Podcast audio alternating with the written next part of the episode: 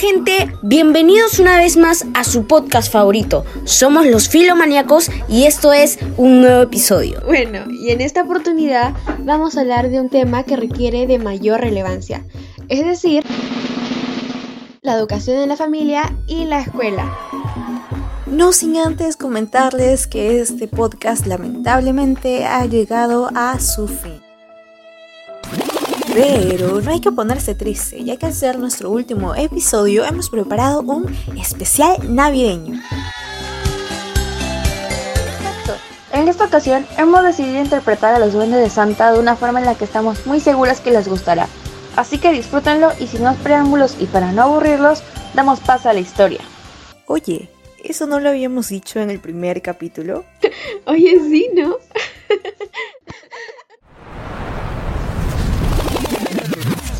Filomaníacos cuando quieran.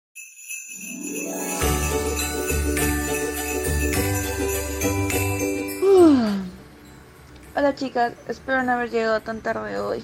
No, solo media hora tarde. Media hora. Son las 5 y 30 y habíamos quedado a las 5. Ay, lo siento. ¿Hay alguna novedad por aquí? Nada, ninguna. Los reinos de Santa están volando por el techo. Akemi está durmiendo en el taller. Linda está renegando porque Akemi está durmiendo en el taller. Ya sabes, lo de siempre. sí, lo de siempre. Oh, chicas, acabo de darme cuenta que estamos a pocas semanas para Navidad y aún tenemos muchas labores por realizar. Es verdad, y ahora andamos bastante atrasadas. Eso sin contar que la cuota de niños buenos ha bajado mucho en los últimos cinco años. Sí, es muy raro, ¿no? Aunque de por sí aún yo no logro descubrir el por qué pasa esto. Tipo, los datos no suelen darse hasta después de Navidad, ¿verdad? Y se supone que al no ser usados en este largo tiempo, se terminan archivando en la bóveda de Santa, ¿no? Ujú.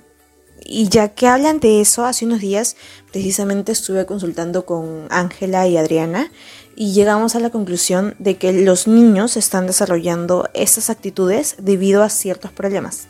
Digamos, ya sabes, como desacuerdos o la falta de comunicación en casa. ¿En casa? ¿A qué te refieres? Bueno, eh, según lo que estuvimos analizando, los niños estaban desarrollando eh, de forma errónea, digamos, los valores que se les estaban inculcando en casa.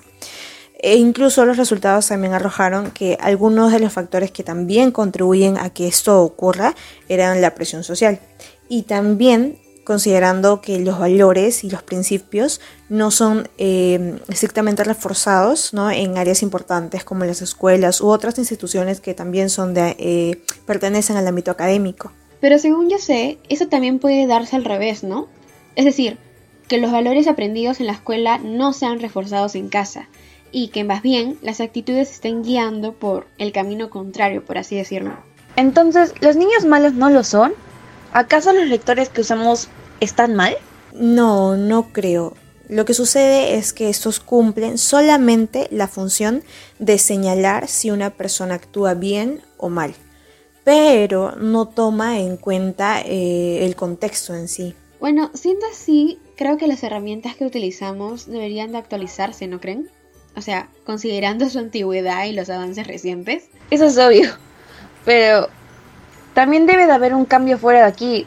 Debe existir algún tipo de equilibrio para que los niños sigan aprendiendo tanto en casa como en la escuela y que ambos tengan la importancia necesaria. Claro, claro. Entiendo que la educación, tanto en valores y en principios, no solo se establecen en casa, sino que también se desarrollan y se aprenden incluso en la escuela. De ahí radica su importancia de ambas partes. Por supuesto, entonces lo que podemos destacar es que ambas partes se complementan, y en realidad deberíamos hallar la forma en la que tanto padres como maestros prioricen esta situación y evalúen la mejor opción para poder hacerlo. Ajá, exacto. Aunque creo que deberíamos de comentarle esto al jefe, ¿no creen? Y así de repente él nos pueda brindar varias ideas para que este problema ya no siga surgiendo. Sí, sí, totalmente. Me parece una buena idea, estoy de acuerdo. Sí.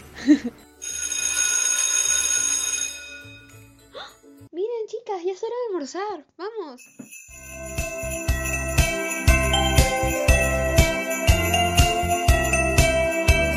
Bueno gente, duele afirmarlo, pero como ya les habíamos comentado, este será el último capítulo de nuestro podcast. Realmente ha sido una experiencia muy muy bonita y esperamos que la hayan disfrutado tanto como nosotros. Cuídense mucho y siempre lleven con ustedes un pedacito de los filomaníacos. ¿Qué les parece si por la despedida decimos nuestra frase célebre? Ya. ¡Filomaníacos! Cuando, Cuando quieran. quieran. Cuídense, bye. Adiós. Los queremos.